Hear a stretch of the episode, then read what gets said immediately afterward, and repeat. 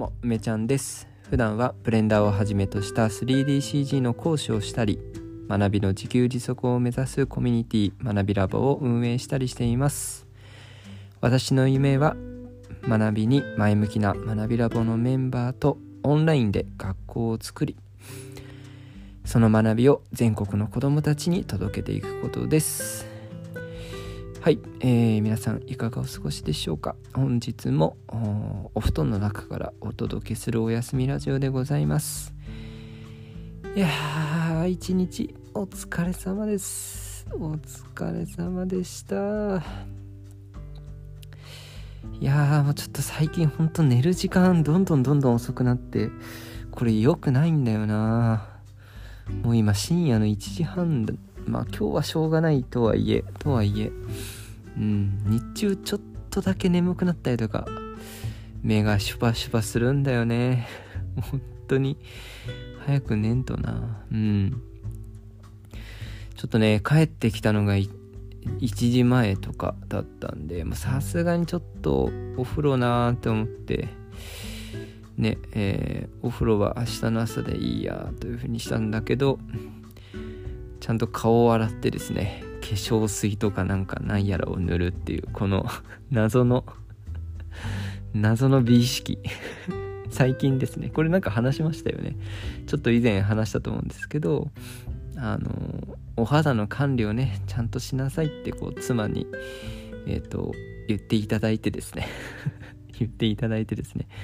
はい。あの何やらわからないんだけど4種類ぐらい順番につけております。何かわかんないけどはい指定された順番にですね。液体をつけております。はい。面白いね。まあなんかこう人前にね人前に出ますからお肌大事。ね健康大事ってことでケアしております。はいそして、今日は、まずは、あれだね、サニーさん。サニーさん行ってらっしゃい。マレーシア。ね、マレーシア行ってらっしゃい。もう飛行機ね、今、お空を飛んでるところかな。うん。え昨日もね、ラジオで撮りましたけど、うん、学びラボのメンバーのサニーさんが、はい、マレーシアでね、テクノロジー、えー、多言語かけるテクノロジーの楽しい学びを実践しに行っています。なん謎のテンション。はい。いやー本当にうん応援してます。ね、学びラボの中でもちょっとね応援メッセージが書けるスレッドを立ち上げてですねたくさんのメンバーの方にはいメッセージ書いて、えー、いただきました。みんなもありがとう、ね、サニーさんきっとうん、喜んでくれたと思います。うん。そしてですね、えっ、と、昨日は学びラボの中で、えー、ラボメントーク会っていうですね、各メンバー、ラボメンにね、一人にフォーカスを当てて、まあ、長めの自己紹介をしてもらうっていう回なんですけど、うんえー、クッシーがね、話してくれました。いや、面白かったね。ちょっと話題がね、すごく濃密だったんで、一個一個には触れないですけど、今日、今さっき、クッシーがね、あの、そのラボメントーク会で話しきれなかった価値観の話をしていてね。いやー、クッシーかっこいいね。うん。あのー、私ね、クッシーのその、人生の価値観みたいなものの中の、なんかその幸せは気づくものだっていうフレーズがすごく好きで、うん。なんかねそれがあ私のね結構こう最初に聞いた時にずいぶん前に聞いたんだよね、うん、すごくねなんか感銘を受けてですね、うん、今でも私もなんかこう幸せって気づくものとかなんかその、うん、今この瞬間が幸せであると感じること、うん、それはなんかたくさんのことへの幸せの気づきなんだっていうねクッシーが言ってたけどいや本当に素晴らしい考えだなと思って私も、うん、真似させてもらってます。あとはなんかそのなんか成長するとは何だみたいな話があったけどね。なんかその資本主義の中でまあ成長もちょっとは今は必要なんだみたいな文脈で言ってたような気がするんだけどなんか私なんかちょっと思うのは、まあ確かに資本主義ってこう、成長みたいなものと、こう、隣り合わせで見られるんだけど、やっぱなんかこう、成長するって人間が、なんか、本能的に好きなことなんじゃないかなって思うんだよね。なんか不思議で、その人間って変わらないことに安心変わら変わらないようにするって言うじゃないですか。でもなんか同時にちょっと変わったりとか何かできるようになるみたいなそういう成長を感じる時なんか人間ってワクワクするんだよね。なんかその楽しいっていう感覚。なんかそれがこう昨日よりねちょっと成長した自分が嬉しい楽しいね誇らしいなんかそういう気持ちって大事なんじゃないかなと思ってね。うん。日々をねちょっとずつコツコツ成長できるように、まあ、頑張ってるかな。うん。はい。で今日はですね、えー、夜はちょっと都内の方にお出かけをしていていろんな話をまあしてきたのでまあちょっとね個別の中身には触れられないんだけど思ったことっていうのは話していこうかなと思います。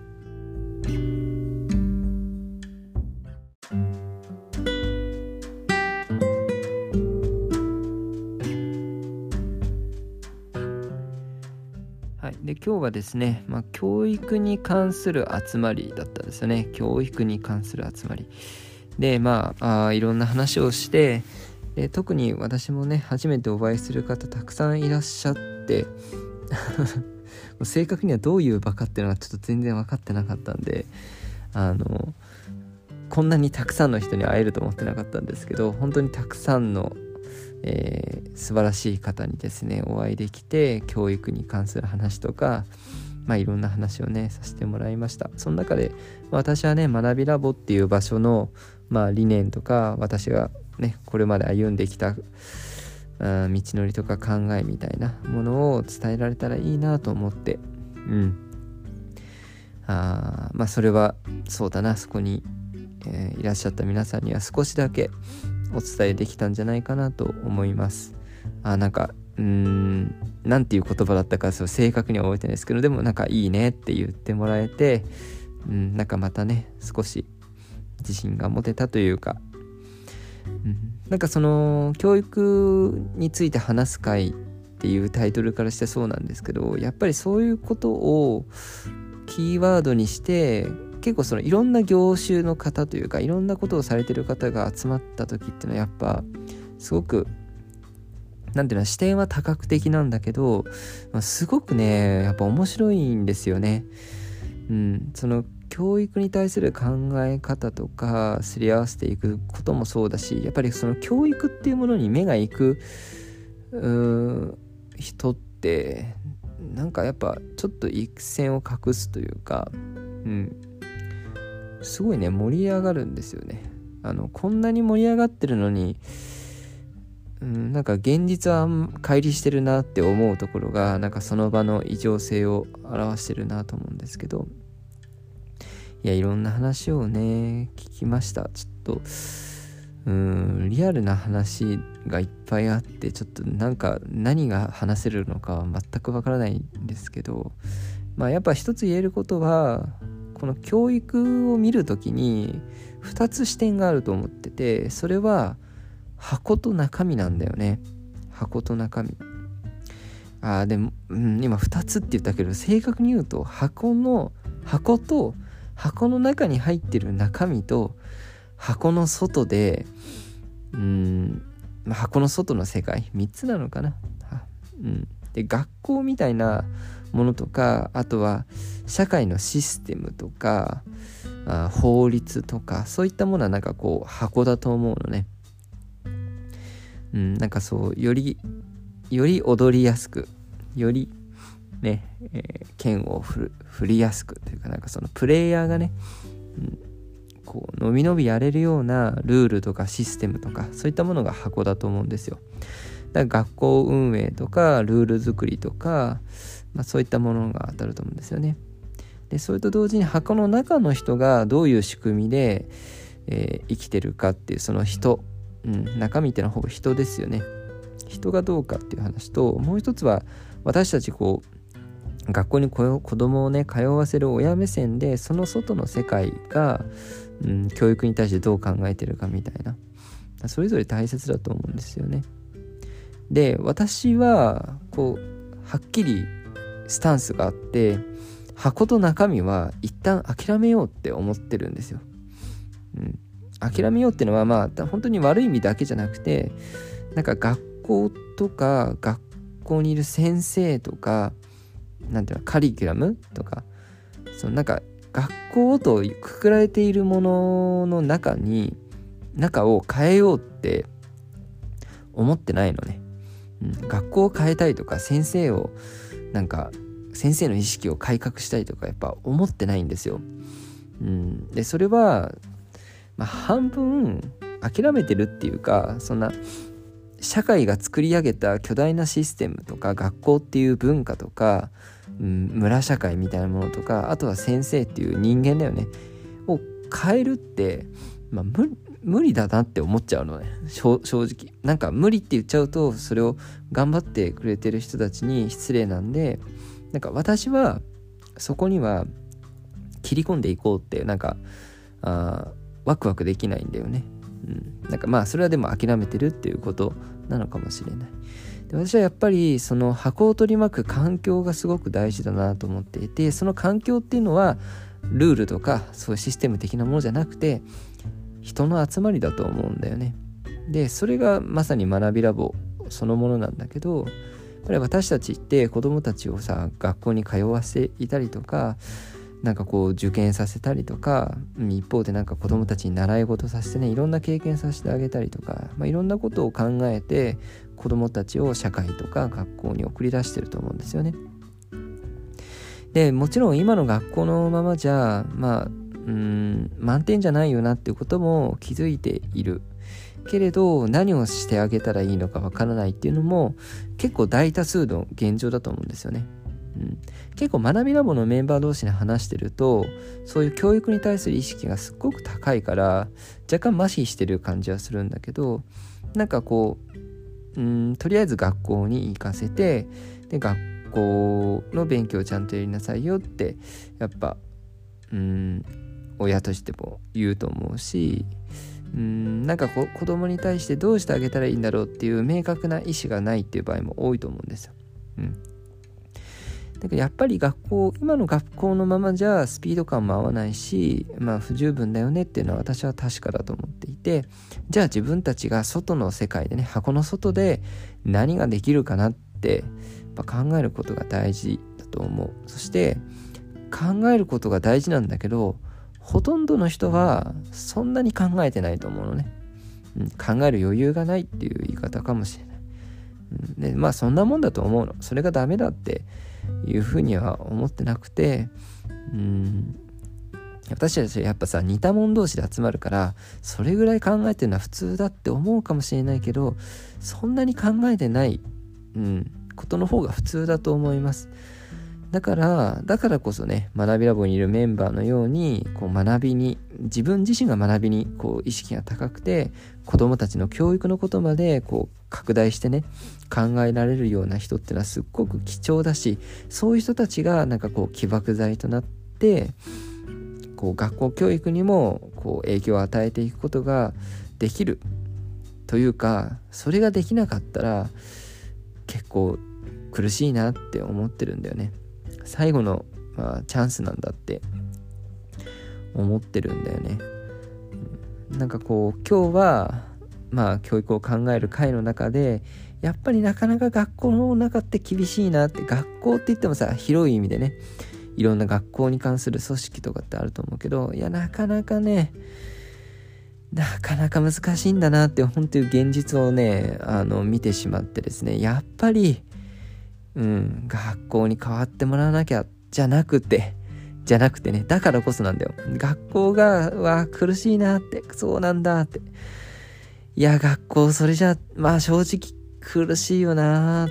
ていう、ちょっと希望のない話を聞いた時に、やっぱり学校ちゃんとしてよじゃなくて、自分たちが何ができるかっていうことを、やっぱり外から、うん、やっていかなきゃダメなんだなって、それを主体的に考えて、自分たちごとでね何ができるかっていうことをやっぱね本気で考えていきたい、うん、し私はずっと本気で考えていると思うんだよね。学びラボで今日もちょっといろいろ議論をしていたけどやっぱり私たちが何をするかっていうのが本当に大事でで何をして誰に届けるかっていうことが本当に大事だと思う。だちょっと今日冒頭のフレーズね変えて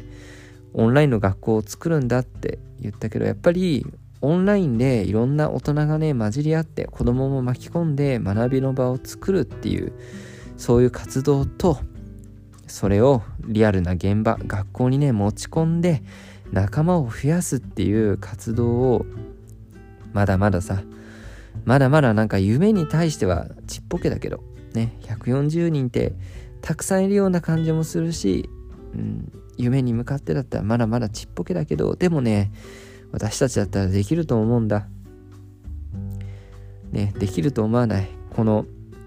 私たちのさ活動のね様子って私は結構外の人たちにね説明するんだ。学びラボでねラボ面トーク会やったら30人集まるじゃん。30人。まあでも20人中盤ぐらい集まっててるよね。平均的にもね。でライブのイベント顔出しの Zoom 会やったらさ50人集まっちゃうじゃん。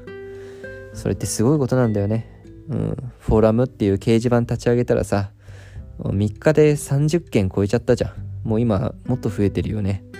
それぐらいさみんなが個々にこう自分たちの居場所をさこう設計しながらコミュニティを形成できる、うん、そして私たちの統一理念っていうのはやっぱり自分たちの学びを深めることそれをシェアすることそしてそれに子どもたちも巻き込んでで最後には学校教育に関わっていくこと。うん、学校教育にって限定しなくていいけどね、うん、たくさんの人に学びを届けてやっぱ、うん、この時代をさ学びながら成長しながら生きていこうよって。このメッセージはねたくさんの大人にね届くんだよね。いいねって言ってもらえる、うん、だから今この学びラボのメンバーで作っているこの今この瞬間ってねいや本当にすごいんだよ本当にすごいの俺たちね、本当にすごいことしてるんだよ。で、本当にすごいって認めてくれる大人たちがたくさんいる。うん。そしてそれはね、教育に明るい、教育に思いのある日本のことを考えてる、子供たちのことを考えている、すっごくイケてる大人たち。ワクワクするよね。ね。今に文句を言って明日にね絶望してそんな人たちじゃないんだよ、うん、そういうこともあるけどね人生でも明日に期待して希望を抱いて、ね、今にワクワクしてる人たちが私たちのやっていることを面白いって言ってくれてるそういうに自信を持って明日をね切り開いていきたいと思いますえー、学びラボね、3月の終盤はかなり、えー、大波にね、えー、揺られてたくさんの変化が起きました。でもそんな中でも結構楽しかったんじゃないかな。思い返せばね、なかなか刺激的な、うん、2週間を過ごしたんじゃないかなと思います。4月に入ったらですね、えー、夏前のクラウドファンディングに向けた話、ホームページ作ったりとか、学びラボの中のね、えー、て言うんだろう、イベントというか、こう価値ある取り組みっていうのをやっぱりみんなで考えていきたいし実行したいよね。実行したい。うん。やっぱさ言うだけは簡単だから実行していきたいね。はい。そしてスペースツイッタースペース中心にねしばばさんがこうアレンジして引っ張っていってくれると思うので、うん、もっともっとね学びラボの魅力を外に発信していきたいなと思いますはい最後にね今日、うん、萌木さんっていう方がうん、えー、ラボに入ってくれました。萌ゆさん、ラボにようこそ。えー、これ、萌ゆさんはね、あれですよ。あの、シシパパさんがやってくださったツイッタースペースに来てくださってた方なんですよね。いや、すごいよね。すごいじゃん。嬉しい、嬉しいなね、ツイッタースペースやったらみんなに思いが届くかもって言ったら、萌木さんに届いた。ね、いらっしゃいませ。是非ですね初めにここ読んでねっていうチャンネルを、まあ、一通り読んでみてもらってその後はね萌木さんは今お豆さんっていう、はい、お豆さんっていう新人ラボメンさん、はい、みんなラお豆さんって呼びますんであの専用のねチャットルームありますんでお豆さんの相談部屋みたいなところありますんで是非そこでねわからないことあったら聞いてください。はい。ということで本日のお休みラジオ以上にしたいと思います。学びラボはですねオンラインで学ぶ大人たちが集まって子供たち含めてですねいろんな学びを自分たちで生産して消費していく自給自足の学びのコミュニティになっています。たくさんのね学びの種実ができたら自分たちで消費するだけじゃなくてリアルのね学校の現場に持ち込んでそれをね全国に広げてそこからね、うん、仲間を作ってえー、集めていきたいなと思っています。2023年はね、全国にこの学びを届ける最初の年です。ぜひですね、学びラボ、なんか面白そうだな、わけわかんないけど、なんか教育、教育をキーワードにしているすごい活発なね、大人と子供のコミュニティなんだなって興味を持ってくれたらぜひ私のね、Twitter からパトレオンっていうサイトを通してね、学びラボのメンバーになってください。ね、めちゃくちゃ熱い楽しいメンバーが皆さんを待っています。それでは最後まで聞いていただきありがとうございました。ね。今日も一日頑張りましたね。お疲れ様です。それではおやすみなさい。Thank you.